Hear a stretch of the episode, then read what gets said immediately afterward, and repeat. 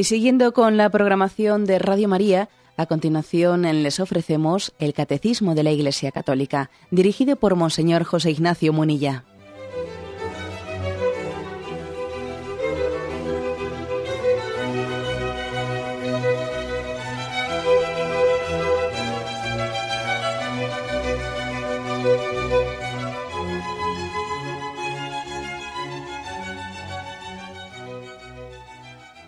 Cordial saludo a todos los oyentes de Radio María. Un día más, con la gracia del Señor, proseguimos el comentario del Catecismo de nuestra Madre, la Iglesia. Queremos hoy hacer la segunda parte del programa del apartado que tiene como título El Espíritu Santo, intérprete de la Sagrada Escritura. Ayer habíamos explicado los dos primeros puntos, el 109 y el 110. Hoy queremos explicar los que restan a partir del 111 y así concluimos este apartado, el Espíritu Santo, intérprete de la Escritura. El número 111 dice, pero dado que la Sagrada Escritura es inspirada, hay otro principio de la recta interpretación, no menos importante que el precedente, y sin el cual la escritura sería letra muerta.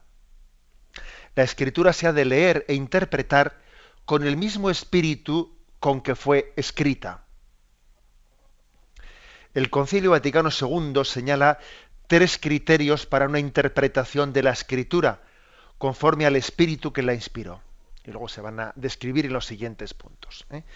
Bueno, pues después de que mm, los puntos anteriores nos dijesen que el autor, ¿eh? el autor principal de la Sagrada Escritura, pues es el Espíritu Santo que es quien la ha inspirado eh, a través de los autores sagrados, que los autores sagrados tenían sus estilos personales, también en sus eh, condicionamientos culturales, los géneros literarios en la manera de expresar las cosas, pero en medio de esas mediaciones el Espíritu Santo es el autor eh, de la Sagrada Escritura. Aquí ahora se da un paso más.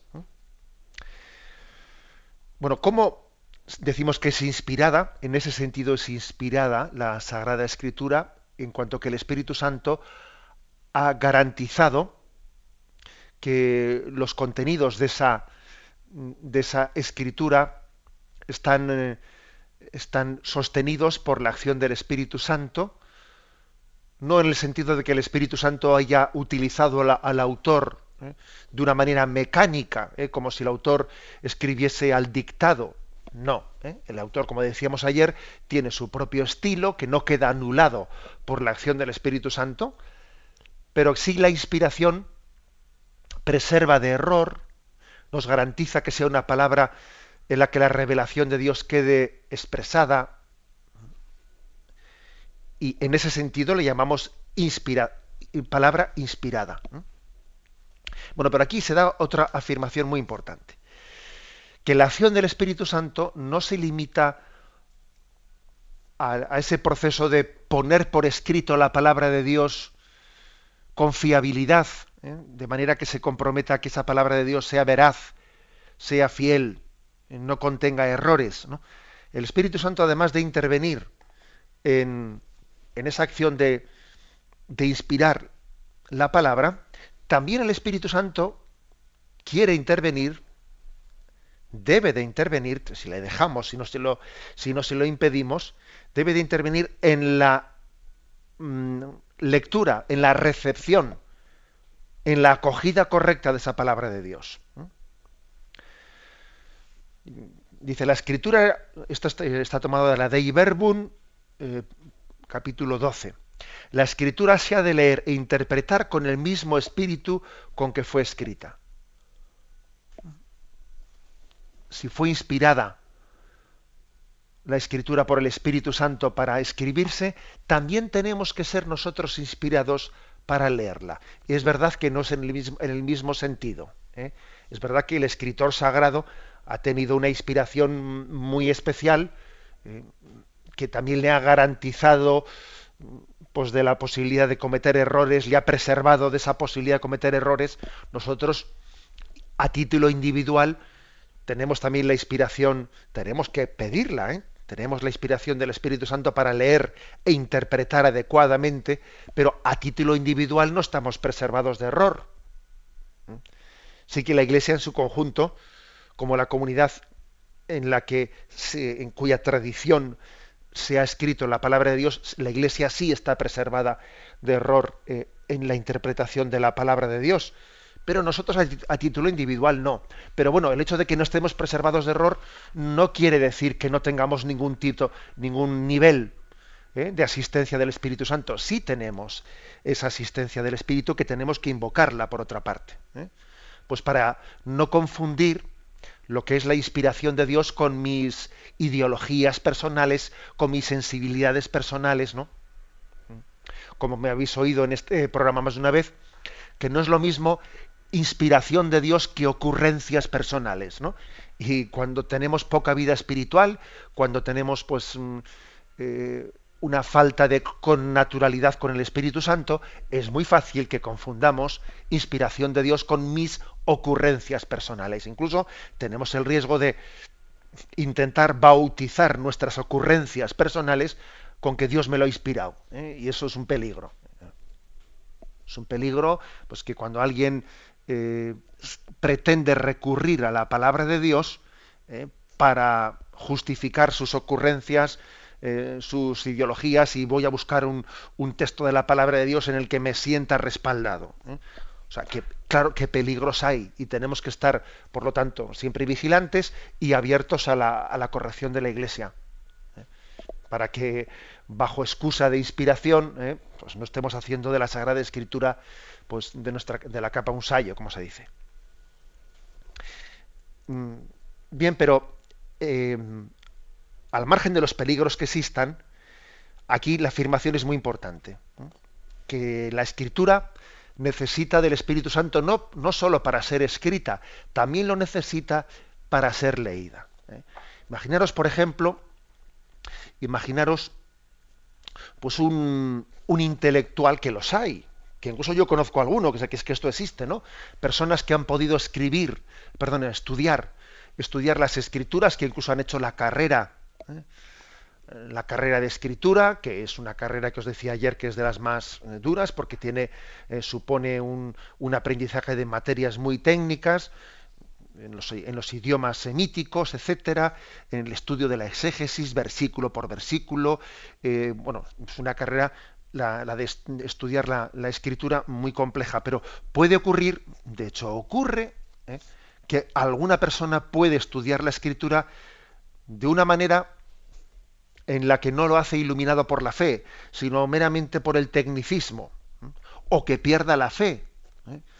Y quizás sabe, sabe de exégesis, pues más que nadie, en el sentido de que se ha leído libros sobre cómo interpretar tal palabra griega, tal expresión del Antiguo Testamento, que pues, paralelismos tiene con la literatura de su tiempo y bueno, un montón de tecnicismos, ¿no? Es posible que pueda haber personas que tengan un conocimiento intelectual muy exacto de las cuestiones escriturísticas, ¿no? Pero sin embargo les falta el Espíritu Santo para interpretarla bien. ¿Eh? Es una persona que le falta la fe, aunque técnicamente ¿no? tenga un conocimiento muy exacto de, los versículos y de sus paralelismos y cosas por el estilo, ¿no? Pues mire usted, eh, no, puede interpretar bien la Sagrada Escritura, no la puede interpretar bien. O pongo otro ejemplo, imaginémonos a alguien que sí, que tiene, que tiene fe personal, ¿eh? pero tiene el peligro de ser un francotirador. Es alguien que pretende eh, interpretar la Sagrada Escritura Sí, desde un principio de fe, pero desde un principio de fe muy individual, no en la comunión de la familia de la Iglesia. ¿Eh? Y entonces tampoco puede interpretar eh, desde, ese principio, no puede tener ¿no? la asistencia necesaria del Espíritu Santo para interpretar bien la Sagrada Escritura, porque está demasiado aislado, porque es un francotirador, porque así el Señor no ha querido garantizar la asistencia del Espíritu. Pongo otro ejemplo más. Imaginémonos a alguien que, un escriturista que sí tiene una buena preparación intelectual, pero tiene fe y además también sí que tiene apertura a la iglesia, al magisterio de la iglesia, etcétera, pero, pero, fijaros bien, no tiene la santidad eh, necesaria, no tiene la santidad suficiente, no tiene la, la búsqueda de la conversión, no es humilde, no hace una exégesis arrodillada. ¿Eh?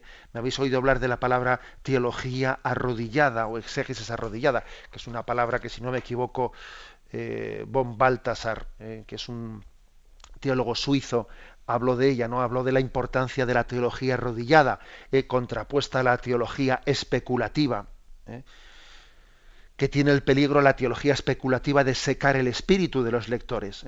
Y es un hecho que hasta el siglo XII o XIII pues todos los teólogos, todos los escrituristas eran santos. Eran santos.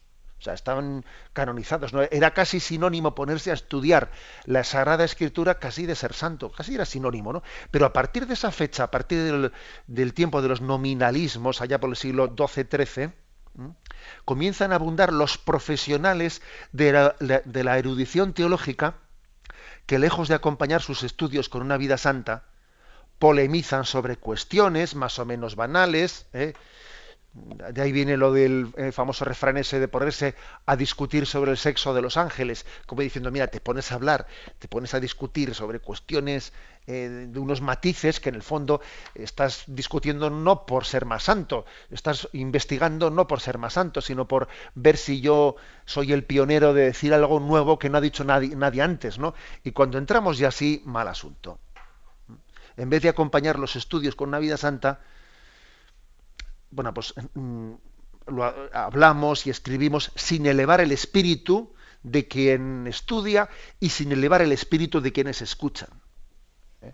O sea que también puede ocurrir que por falta de santidad y por falta de deseo de santidad y de conversión, no tengamos la asistencia suficiente del Espíritu Santo para interpretar bien la Sagrada Escritura.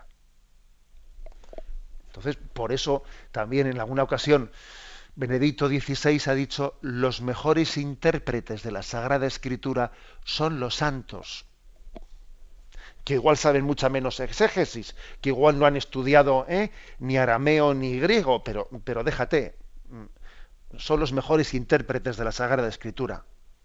Bueno, en este sentido, eh, es como decimos, la, repito la, frase que estamos comentando, la escritura se ha de leer e interpretar con el mismo espíritu con que fue escrita. O sea, tenemos que pedir al Espíritu Santo y estar muy abiertos a Él, muy abiertos al Espíritu Santo para leer bien la Sagrada Escritura.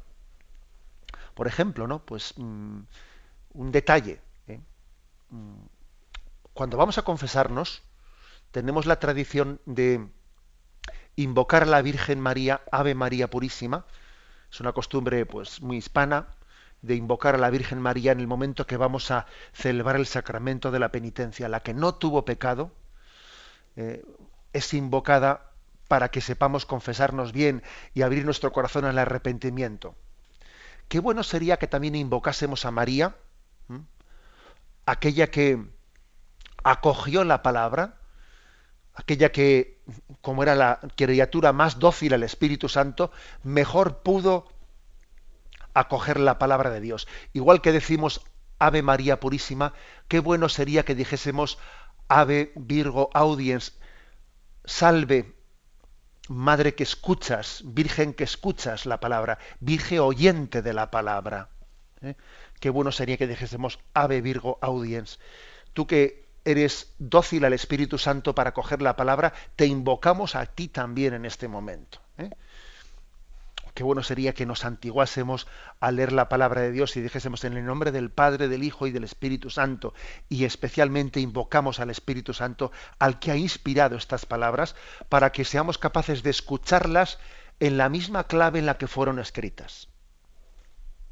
¿Eh? O sea, familiaridad con el Espíritu Santo para leer la Escritura invocación suya. Y claro, no es únicamente invocarle, sino pedir docilidad a la acción del Espíritu Santo, ¿no? Saber que tenemos que convertirnos, ser dóciles a, a la acción del Espíritu para interpretar bien la Sagrada Escritura. Tenemos un momento de reflexión y continuamos enseguida.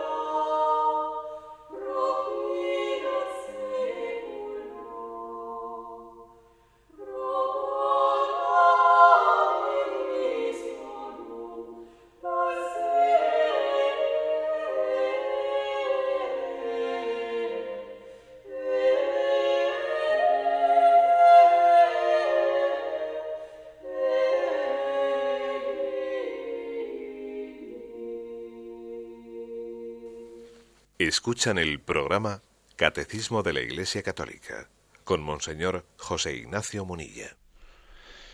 Continuamos en esta explicación del punto 111 que concluye diciendo el Concilio Vaticano II señala tres criterios para una interpretación de la escritura conforme al espíritu que la inspiró. Eh, hemos dicho que tenemos que pedir el don del Espíritu Santo para interpretar bien la palabra que ese mismo Espíritu Santo inspiró. Ahora, hay tres criterios, ¿eh? tres criterios a tener en cuenta para que seamos más dóciles a la acción del Espíritu. Primero, está en el punto 112. Prestar una gran atención al contenido y a la unidad de toda la Escritura.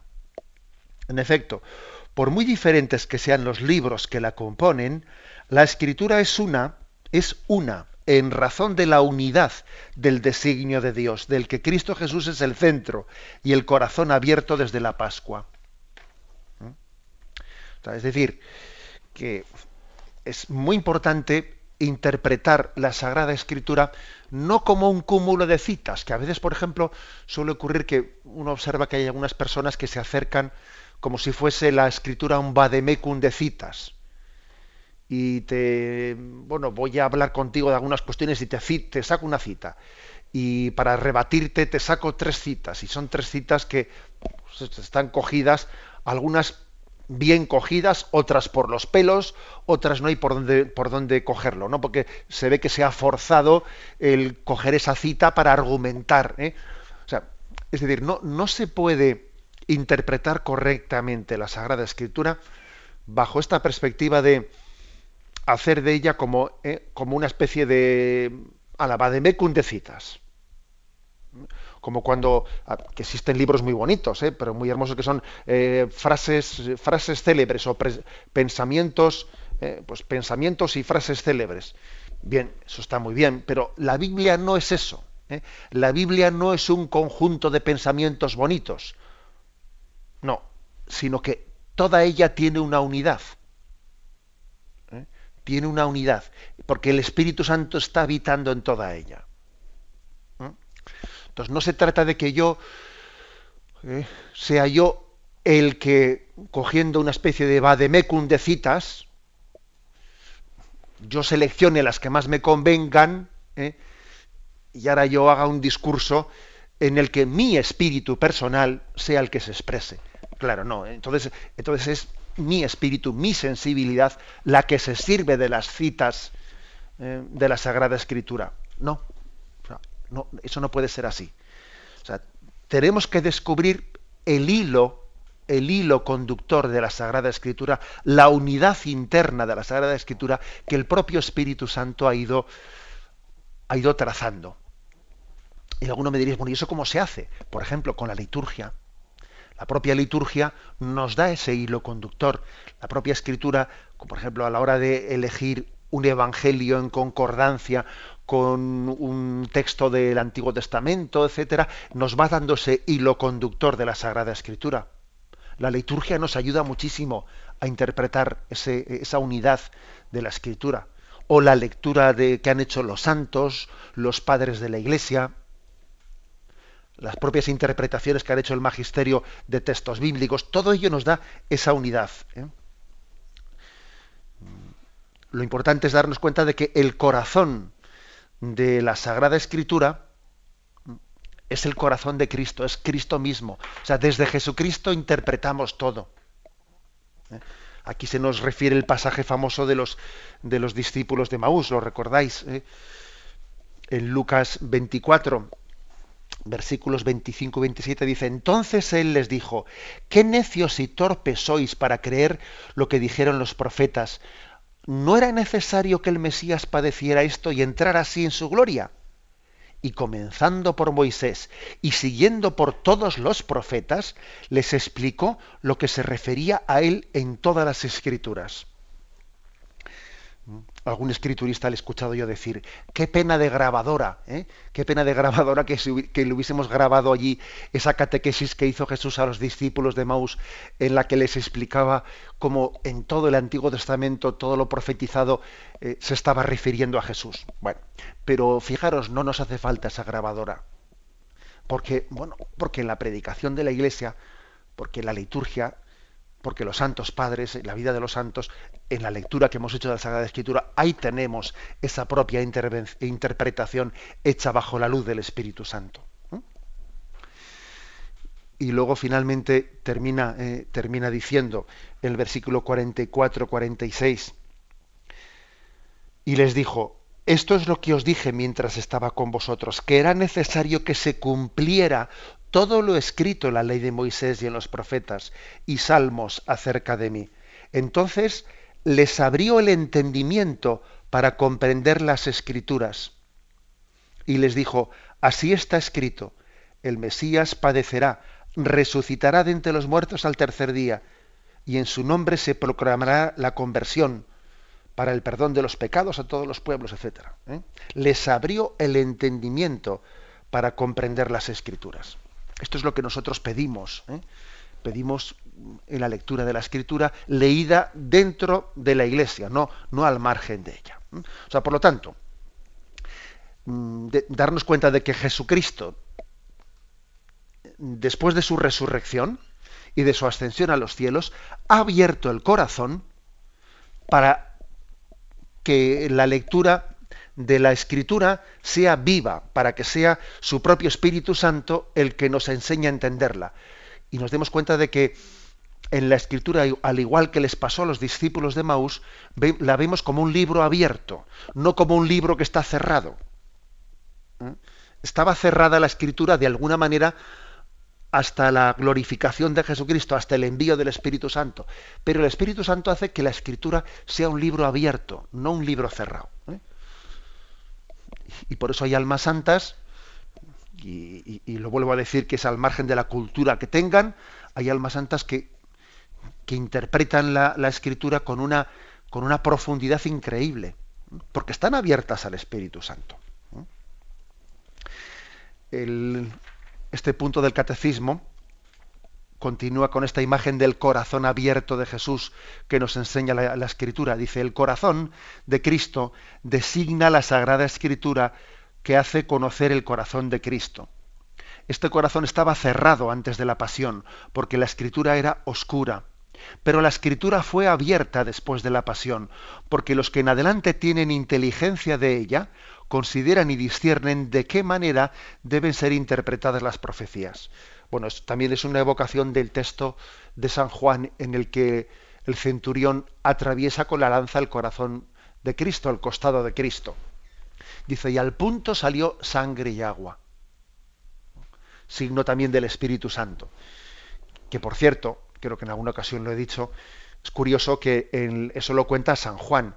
En los evangelios sinópticos de Marcos, Lucas y Mateo, no se cuenta ese episodio del el costado traspasado por la lanza. Y en vez de ese episodio se coloca otro que San Juan no cuenta, que es como el paralelo de este, ¿no? Se cuenta el episodio de que en el momento de morir Jesús, el velo del templo se rasgó. El velo del templo que era pues eh, el, que tapaba, era como una sábana, ¿no? que tapaba el Santa Santorum en el lugar en el, del templo de Jerusalén en el que se decía que habitaba la gloria de Dios, se rasgó el velo del templo como signo de que el secreto de Dios, lo que, lo que permanecía oculto del secreto de Dios, se ha desvelado, se ha descubierto. Dios ya no tiene secretos para nosotros. Eh, se ha rasgado el velo del templo esa imagen está en San Juan perfectamente recogida en la lanza que, que traspasa el corazón de Cristo. Y ahora Jesús puede decirnos, a vosotros no os llamo ya siervos, os llamo amigos, porque todo lo que le he oído a mi Padre os lo he comunicado a vosotros. Por lo tanto, el corazón abierto de Cristo es imagen de la efusión del Espíritu Santo que nos ayuda a interpretar la Escritura. Tenemos que amar, tenemos que interpretar la escritura desde la clave del corazón abierto de Cristo. algún ejemplo, como, eh, como otras veces hemos solido poner, pues imaginémonos en una familia, en una familia, pues un adolescente que está eh, pues en un estado de rebeldía porque todo lo que sus padres le dicen lo interpreta mal, eh, se piensa que lo dicen pues por fastidiarle, se piensa que lo dicen pues por quitarle libertad, porque no se fían de él, porque no no sé qué, porque no no sé cuántos, ¿no? La típica situación del adolescente que interpreta mal todo. ¿Por qué? Porque todavía no se ha abierto, no, en su adolescencia, en su rebeldía, le falta por abrirse a una clave. Que cuando le pase esa edad del pavo, esa edad tonta, ¿no? Esa edad de la rebeldía, y descubra que hay una clave, que es la de la clave del amor de sus padres, la clave del amor responsable de sus padres.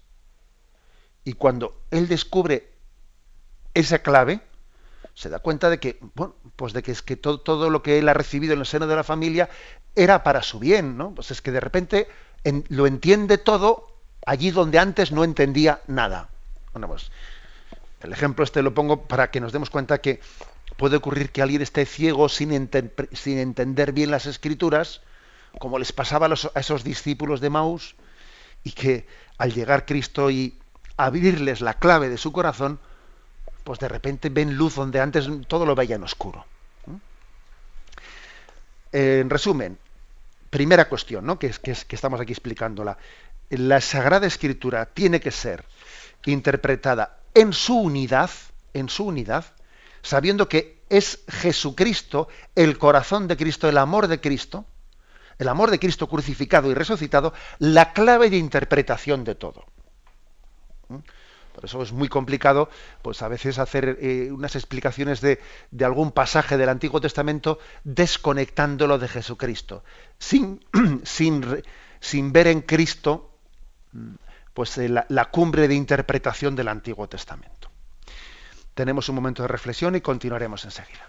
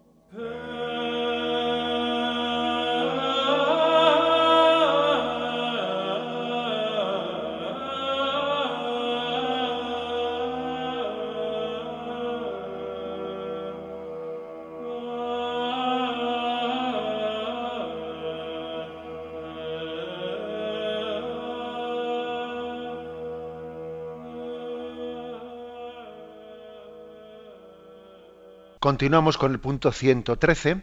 Eh, se nos había dicho anteriormente que hay tres criterios para esta interpretación de la escritura conforme al espíritu. Eh, el primero lo hemos explicado antes, es mm, atender a la unidad de la escritura, a la unidad que tiene en Cristo su culmen. Segundo criterio, está en el punto 113.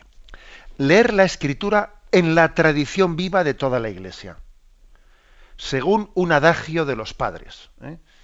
Aquí primero lo pone en latín, ¿eh? Sacra Scriptura Principalius est incorde ecclesiae, quan in materialibus instrumentis scripta. ¿eh? Tranquilos que aquí no nos lo traducen. La Sagrada Escritura está más en el corazón de la Iglesia que en la materialidad de los libros escritos. Fijaros bien. ¿eh? La Sagrada Escritura está más en el corazón de la Iglesia que en la materialidad de los libros escritos. No hace mucho vi una película, yo creo que era una película de tradición protestante, por lo que yo interpreté, que planteaba como, bueno, pues que había habido como una catástrofe nuclear, no una guerra nuclear, en la que allí no había quedado nada en pie, ¿eh? y todo eran pues eh, había poquísimos supervivientes y intentaban pues, eh, dominar eh, dominar el mundo etcétera y se planteaba la hipótesis de que no hubiese quedado ninguna Biblia ninguna Biblia en el mundo. Y entonces o mejor dicho la, película planteaba la, hipótesis de que había una sola Biblia, ¿no? Y entonces la tenía pues el, el autor de la película y entonces, mejor dicho, el, protagonista de la película. Y entonces, pues iban detrás de él, algunos queriendo quitarle ese libro porque entendían que el que tuviese ese libro, pues podía dominar el mundo. Bueno, era una película de ficción, ¿no? Obviamente. Y yo, fijaros, saqué la interpretación siguiente, ¿no? Claro, era una película de tradición protestante en la que le daban una gran importancia a que quedase un ejemplar escrito, por lo menos, ¿no? Después de una catástrofe nuclear en la que todo el mundo hubiese sido, todo el mundo estaba, y daban una, y además al final resulta que la película sale que el libro estaba escrito en braille, ¿eh? en braille, y no está, bueno, entonces había que salvar como sea, pero fijaros, nosotros diríamos en nuestra tradición católica que en la hipótesis de que eh, hubiese una catástrofe y, todas las Biblias del mundo fuesen destruidas. ¿eh? Sin embargo, la Biblia continuaría viva en la vida de la Iglesia, en la tradición de la Iglesia. Porque volvemos un poco a lo que dijimos el otro día, que nosotros no somos la religión del libro, porque el libro no es una letra muerta que está en papel, ¿no? es que la Biblia vive en la vida de la iglesia. Por eso este adagio de los padres, ¿no? La Sagrada Escritura está más en el corazón de la iglesia que en la materialidad de los libros escritos.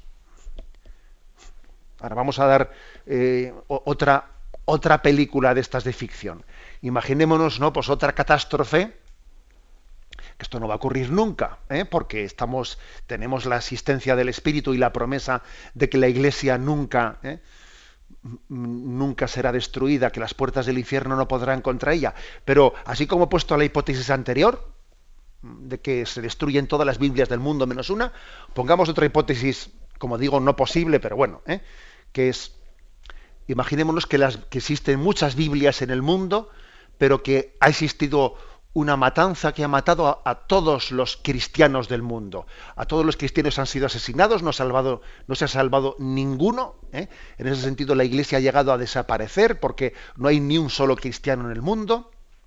Y eso sí, hay muchas Biblias. Biblias hay muchas. Pero la Iglesia ha desaparecido. Pues entonces podríamos decir que la Biblia ha desaparecido. Podríamos decir que la Biblia ha desaparecido porque si tenemos el libro, pero no tenemos la Iglesia, no hay Biblia.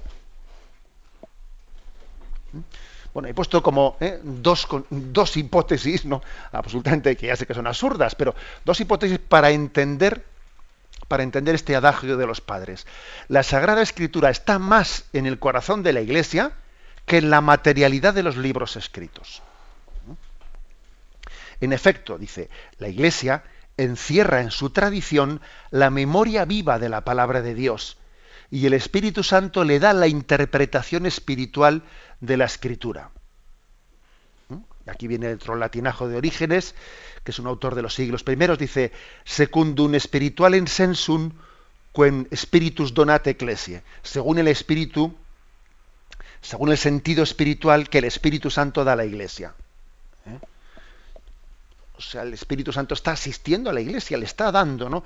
La está asistiendo, le está dando pues esa capacidad de lectura y de hacer vida la palabra de Dios y de traducirla en experiencias concretas y de traducirla en la vida de los santos y etcétera, etcétera. ¿eh? Es como una, es como decir, mira, la escritura no solo es semilla, sino que dentro de la iglesia es semilla que ya ha germinado. Aquí tiene, esta semilla, aquí ya tiene planta, aquí ya tiene frutos, aquí ya tiene.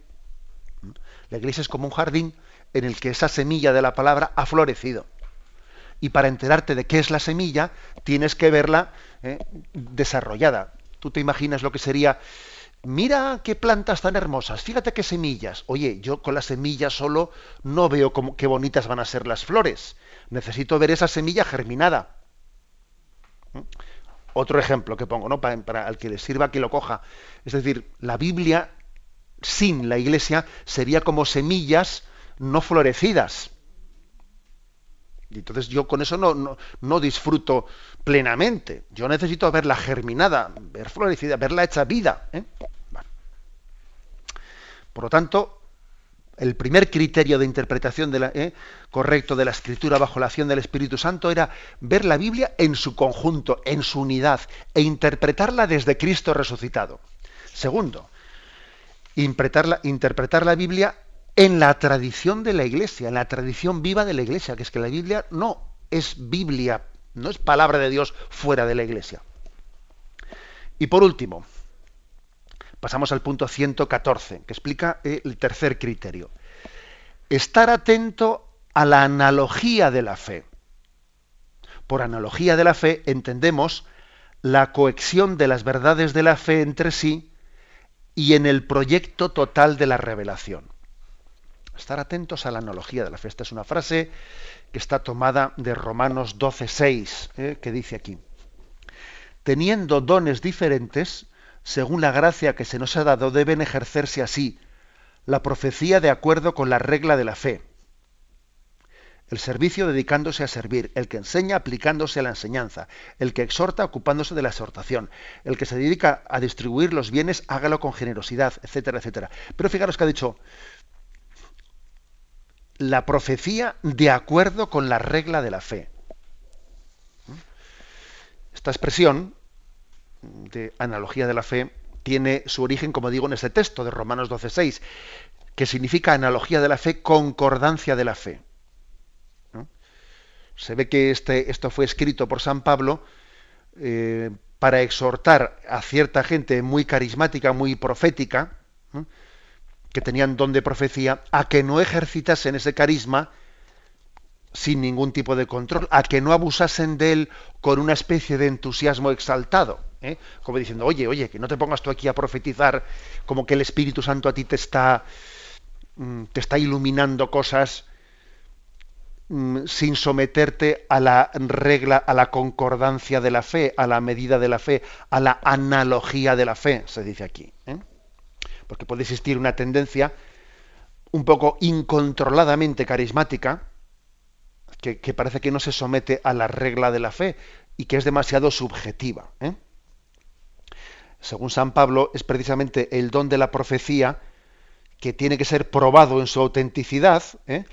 pues por la regla de la fe.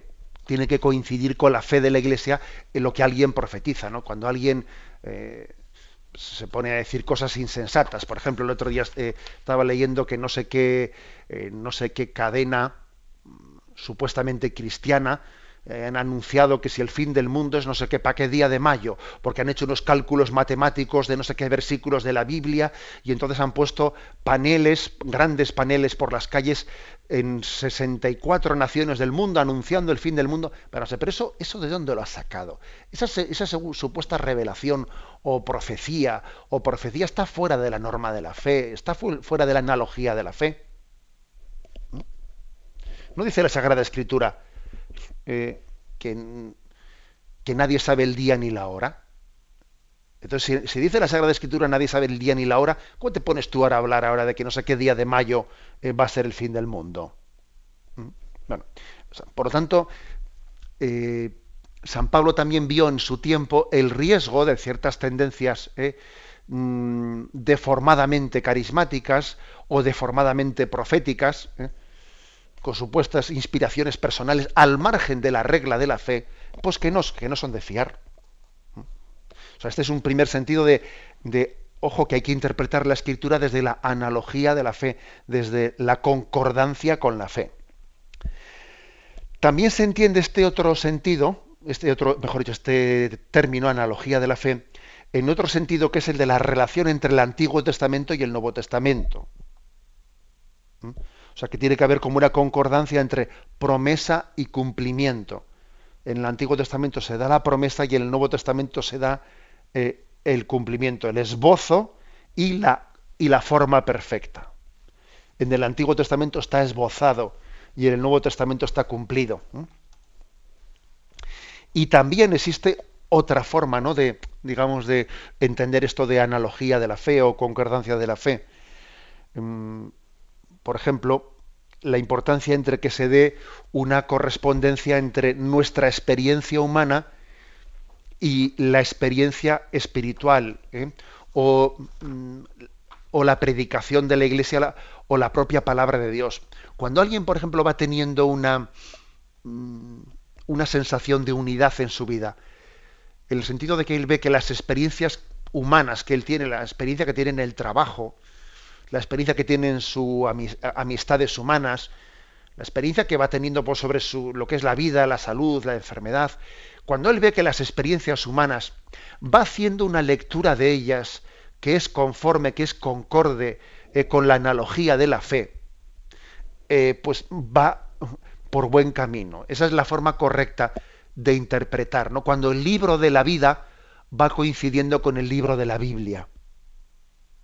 ¿Eh? Un signo de que, de que se interpreta correctamente la escritura es este, que hay una analogía entre cómo yo veo, interpreto, leo la propia vida, lo que me acontece en la vida, con lo que, con lo que la Sagrada Escritura me expresa. ¿no? O sea, no hay como una especie de disociación entre la Biblia dice unas cosas que no concuerdan para nada eh, con lo que en el, mundo, o sea, la, lección de la vida me va transmitiendo. Luego yo tengo que hacer una opción no creyente en contra de lo que la vida me indica. No, e, eso es una mala señal.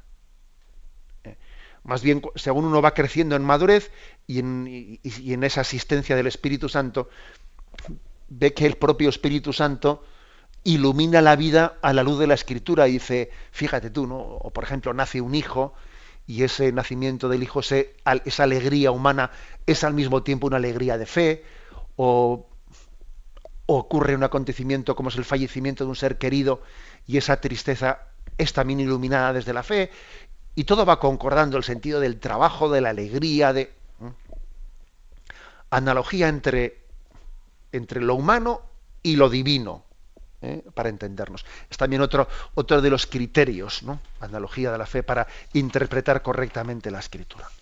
Bueno, pues aquí concluye este apartado, el Espíritu Santo, intérprete de la Eucaristía, perdón, de la, de la escritura que como veis eh, hemos explicado hoy tres criterios. La unidad de toda la escritura que tiene en Jesucristo resucitado, en su corazón abierto, ¿no? la clave de interpretación. Segundo, la lectura de la escritura en el seno de la tradición de la Iglesia, no fuera de la Iglesia, no fuera de su, de, su vida. Y en tercer lugar, la analogía de la fe, la, la, interpretación coherente de entre todas las verdades de la fe y entre fe y vida, y vida y fe.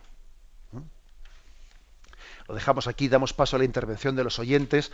Podéis llamar para formular vuestras preguntas al teléfono 917-107-700. 917-107-700.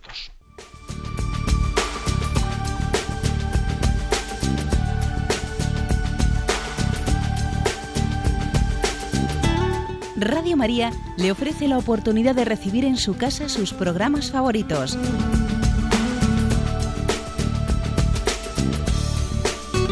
Ahora lo puede hacer a través de nuestra página web www.radiomaria.es o bien llamándonos al 902 500 518.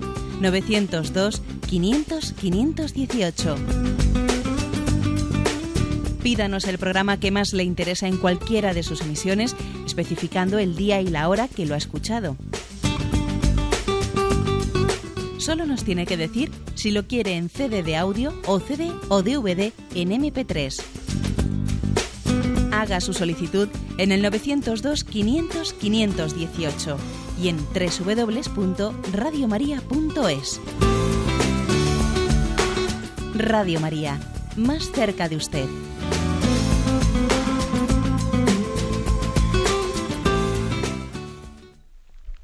Sí, buenos días, ¿con quién hablamos? ¿Soy yo? Sí, adelante, le escuchamos. Eh, hola, buenos días, bueno, señor. Adelante. Mm, soy María Pilar de Barcelona, el voluntariado. Muy bien. Es que le quería preguntar una cosa que no tiene nada que ver con lo que hablaba usted hoy, pero sí tiene algo que ver, pero mucho, con lo que ayer eh, habló un padre jesuita por la noche, que lo presentó su hermano, don Esteban Morilla. ¿Me oye? Sí, sí, adelante, adelante. Es que lo oigo a usted muy, muy, muy, muy bojo. Resulta que me, me hizo, bueno, me dudar, no, no se puede dudar de estas cosas, pero todo lo que explicó mm, me hizo pensar que, no sé, no sé si es que a lo mejor yo, eh, eh, que el mundo no lo creó Dios, sino que se creó solo, porque el mundo se hizo solo. No sé, fue un poco complicado lo que explicó. ¿Usted me puede explicar algo, aclarar algo? ¿Lo oyó usted? No, la verdad es que no lo oí y, bueno, me imagino que eh, por lo tanto no puedo yo meterme en esa explicación, pero sí le diría, bueno, si quiere le doy por la radio a una pequeña explicación. Estoy convencido de que pues esa conferencia sin duda alguna hablaría ¿eh? de, la creación del mundo por parte de Dios. Pero bueno, también es posible que esa, cierta dificultad de comprensión o, confusión, digo yo, ¿eh? que ahora interpreto lo que pudo decir, me imagino que también estaría hablando que mm, el acto creador de Dios ¿eh? mm, es un acto que no es incompatible con la evolución del mundo. ¿Eh? O sea, Dios no creó el mundo concluido y terminado tal y como ahora mismo nosotros, ¿no? Pues lo, tenemos, sino que cuando Él dice creced, multiplicaos, transformar el mundo, implícitamente también está dentro de ello pues el, aspecto de la evolución del mundo. Es decir, eh, es como si dijésemos, Dios nos ha dado el mundo en materia prima, ¿eh? en materia prima, y nosotros tenemos la capacidad, ¿no? Por el don de Dios de transformarlo. Y en ese sentido, el hombre, prolonga la acción creadora de Dios. En un sentido metafórico, claro, porque el hombre no crea de la nada, pero en un sentido metafórico podemos decir que el hombre, eh, por el don del trabajo, prolonga la acción creadora de Dios. Digo yo eh, que la cosa iría por ahí, pero bueno, como no lo escuché, pues no puedo dar más precisión. Damos paso a un siguiente oyente. Buenos días. Buenos días, monseñor. Adelante, le eh, escuchamos. soy Daniel, llamo desde Salamanca y quería preguntarle dos cuestiones sobre los sacramentos eh, cómo actuaría en caso de ignorancia eh, la validez del sacramento, porque uno es a raíz de lo que escuchaba en el programa de ayer de por la tarde del compendio sobre había sacramentos de vivos en la distinción escolástica, hay sacramentos de vivos y de muertos en el orden de la gracia. Y los sacramentos de muertos son el bautismo y la Eucaristía. No, el bautismo y la penitencia mientras que la Eucaristía son sacramentos de vivos, claro. Y hablaba, distinguía que la gracia primera son los que confieren eso, el empezar a estar en gracia de Dios, y la gracia segunda, pues los demás, como la Eucaristía. Pero decía que, por ejemplo, una persona que está en pecado mortal pero no lo sabe, la Eucaristía que recibe también podría concederle la gracia primera. Pero la pregunta es si esa persona está en pecado grave, no lo sabe. Sí, puede acercarse a comulgar, pero eh, ese pecado que tiene se le perdona en su vida o, lo tiene siempre, de hecho, aunque no sea consciente de ello. Y en el momento que vaya a comparecer ante Dios, si no es consciente de que lo tiene, eh, porque el pecado grave consiste en eso, en hacerlo con conciencia. Y luego, por otra parte, hablaba usted al explicar esos programas que están grabados del sacramento del matrimonio, de que también puede darse un caso eh, de invalidez en el sacerdocio, pero si no se descubre los sacramentos que celebra eh, ese sacerdote, bueno, ya sería más difícil que llegara obispo y se transmitiera la sucesión apostólica, pero eso tendría validez o porque suple la Iglesia o no se recibirían las gracias de esos sacramentos. Estas son las preguntas. Buenos días. De acuerdo. Bueno, el oyente igual, cuando ha hablado de sacramentos de vivos y de muertos, igual en algunos oyentes ha podido eh, crear una cierta confusión, porque igual han podido pensar de sacramentos, está hablando de muertos en el sentido espiritual de la palabra, no en el sentido de físico, de que los sacramentos no se dan a las personas muertas, ¿no? Pero vamos, supongo que, que está hablando en el sentido de que alguien que, todavía no tiene vida de gracia, alguien que por el pecado que por el pecado mortal, pues mm, su vida de gracia, pues mm, eh, ha, entre comillas, no ha perecido, le da como la resurrección a la vida de gracia. ¿eh? Bueno, digo un poco porque supongo que igual algunos oyentes que no escucharon ese programa se han podido eh, hacer, hacer un lío. Bueno, la pregunta del oyente era la siguiente, no vamos a ver, una persona que está en pecado grave, que está en pecado grave, pero él no es consciente de que está en, pecado grave, ¿eh?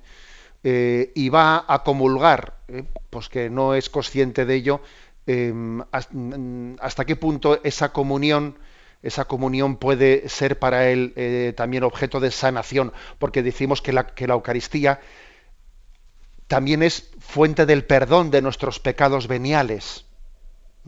La Eucaristía también perdona nuestros pecados veniales. Eh, tenemos que estar en gracia de Dios para poder comulgar, pero también la Eucaristía perdona nuestros pecados veniales. Bueno, vamos a ver, en primer lugar, hay una cierta contradicción entre que alguien esté en pecado grave y no tenga conciencia de estar en pecado grave. ¿eh? Porque también para poder cometer un, cometer un pecado grave hay que tener conciencia. ¿eh? Una de las cosas que dice la Iglesia es que las condiciones para que, para que un pecado sea mortal es que la materia sea grave y que haya libertad y conciencia. Por lo tanto, si no hay conciencia, quizás es difícil que sea que esté en pecado mortal eh, sin. Ahora, es verdad que igual puede, puede tener también una cierta culpabilidad de no, de no tener la conciencia de vida, por el hecho de que no ha querido formarse bien, por el hecho de que igual ha, rechazado la formación que debiera de haber acogido para tener conciencia de que está en pecado. O sea que sí, ¿eh? o sea que puede haber, aunque sea un poco contradictorio, puede darse la situación, ¿no? Entonces, vamos a ver, pues yo creo que en, en ese caso, en ese caso, a él si le falta la conciencia de acudir al sacramento de la penitencia, pues es posible, ¿no? Que Dios también le dé la gracia a través del sacramento de la mm, de la Eucaristía, por cuanto le, le falta una conciencia. Es decir, que Dios actúa supliendo incluso también ciertas carencias, ¿no? O, imaginémonos, por ejemplo, que alguien reciba el sacramento de la confesión incorrectamente, sin haberse acusado de sus pecados, ¿eh? Eh, porque hay un sacerdote que le ha explicado incorrectamente, pues que la absolución colectiva es válida sin, sin, ningún tipo de circunstancias y esa persona pues está, eh, está errónea, igual también tiene una cierta culpabilidad, porque él igual también se tenía que haber informado mejor y no, y no, estar, y no estar tan sujeto al error de su párroco que lo informó mal, pero, o sea, bueno, pues eso es un cierto lío como discernirlo, pero yo creo que también tenemos que confiar en que la gracia de Dios suple también a través de la Iglesia, en, otras acciones de la Iglesia, en nuestros errores. ¿eh? Con respecto a lo que usted ha preguntado en segundo lugar, puede ocurrir que un sacerdote, ¿eh? que un sacerdote se ordenase, o sea, que su ordenación fuese nula, desde luego estos casos son rarísimos, muy rarísimos, ¿no? Imaginemos que alguien fue ordenado sacerdote pues mm, contra su voluntad o sin la libertad suficiente y por lo tanto ese sacramento haya sido nulo. Y entonces el sacerdote ese que celebra la Eucaristía, eh, claro, al celebrar la Eucaristía, si no es sacerdote en realidad, si es nula su ordenación, pues entonces si, consagra la Eucaristía, no la está consagrando, ¿no? Bueno, vamos a ver, pero usted, incluso aunque no la esté consagrando, la gracia la, gracia, la Iglesia suple a quien recibe esa comunión. Mire usted, Cristo le dará su gracia, le dará la gracia del Espíritu, incluso aun cuando esa consagración no haya sido válida. Quiero decirle que eso. ¿eh? Ya el caso hipotético de que un obispo que se ordene, se ordene eh, no, su ordenación no sea válida, pues mire usted, ya eso ya me parece que ya llegamos a lo metafísicamente imposible, porque si claro, la Iglesia tiene una serie de, cautelas a la hora de, pedir informes, etcétera, sobre, sobre un sacerdote para ordenar al obispo, que la posibilidad de que sea ordenado obispo alguien que no sea válidamente sacerdote, pues mire usted, ya es imposible. ¿eh? Damos paso a una última llamada. Buenos días. Sí, buenos días, monseñor. Adelante, le escuchamos. Mm, voy a procurar ser muy breve. Mire, yo hice la primera comunión y todo lo que sé de la Sagrada Escritura es eso, ¿no? Porque Dios me hizo hacer la primera comunión y mm, ponerme una idea fija en mente, estudiar filosofía y derecho para ayudar a los más necesitados de la humanidad. Mm. Yo iba a la iglesia, pero Dios me retiró porque me ha hecho con un sentido de la justicia y de la verdad y sobre todo del ejemplo, ¿no? Entonces el cura predicaba una cosa y su vida era lo contrario. Yo no podía aguantar y me aparté de la... Dios me apartó de la iglesia. En el 98 tuve la palabra directa y viva con imagen de Dios. Desde entonces pues estoy haciendo lo imposible gracias a Dios y el Espíritu Santo, ¿no? Para conseguir todo lo que se me ha pedido. Entonces, yo le pregunto, Monseñor, eh, ¿cómo ve lo que le he dicho? De acuerdo, vamos a ver. Mire, pues con, esa misma sinceridad que usted me pregunta, yo también le respondo. ¿Cómo ve lo que le he dicho? Ya sé que estoy, eh, seguramente estoy simplificando demasiado, porque también usted, aunque se ha expresado claramente, se ha expresado muy brevemente, ¿no? Yo pienso que, es eh, excesivo el que usted diga Dios me apartó de la iglesia. ¿eh? Me parece una expresión excesiva. Porque vamos a ver, ese mal ejemplo que usted vio en un sacerdote, mm, no creo que se pudiese traducir en que la voluntad de Dios fuese que usted se separase de la Iglesia. ¿eh? No, me parece que uno puede ver una, mala, ¿eh? pues un mal ejemplo pues en la Iglesia, que sin duda alguna los hay, en este, en el otro, el de más allá, etcétera, incluso dentro de la propia familia, pero eso no quiere decir que la mediación de la Iglesia como cuerpo místico de Cristo deje de ser necesaria para usted ni para nadie. ¿eh? Hay que distinguir entre los pecados de los que formamos la Iglesia de la Iglesia misma que es cuerpo, cuerpo místico de Cristo. Bueno, eso en primer lugar, ¿no?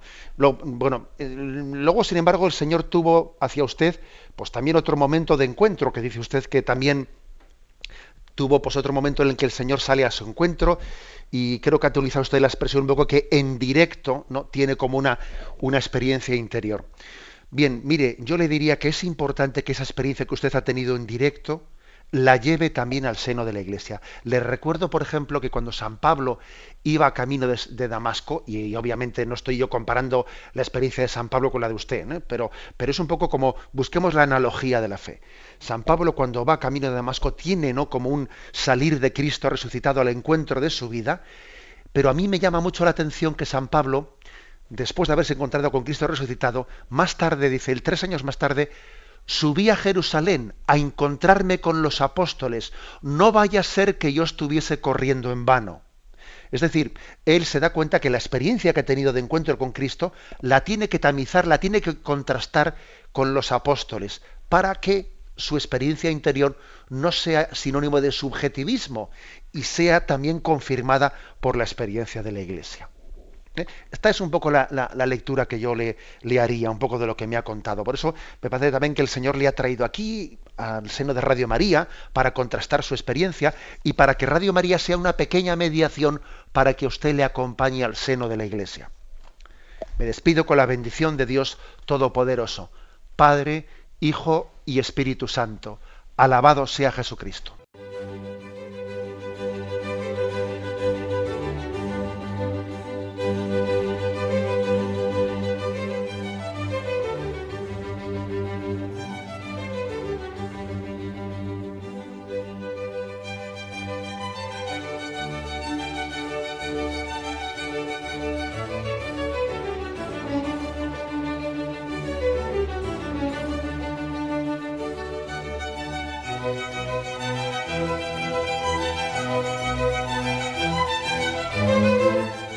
Han podido escuchar en Radio María el Catecismo de la Iglesia Católica, dirigido por Monseñor José Ignacio Munilla.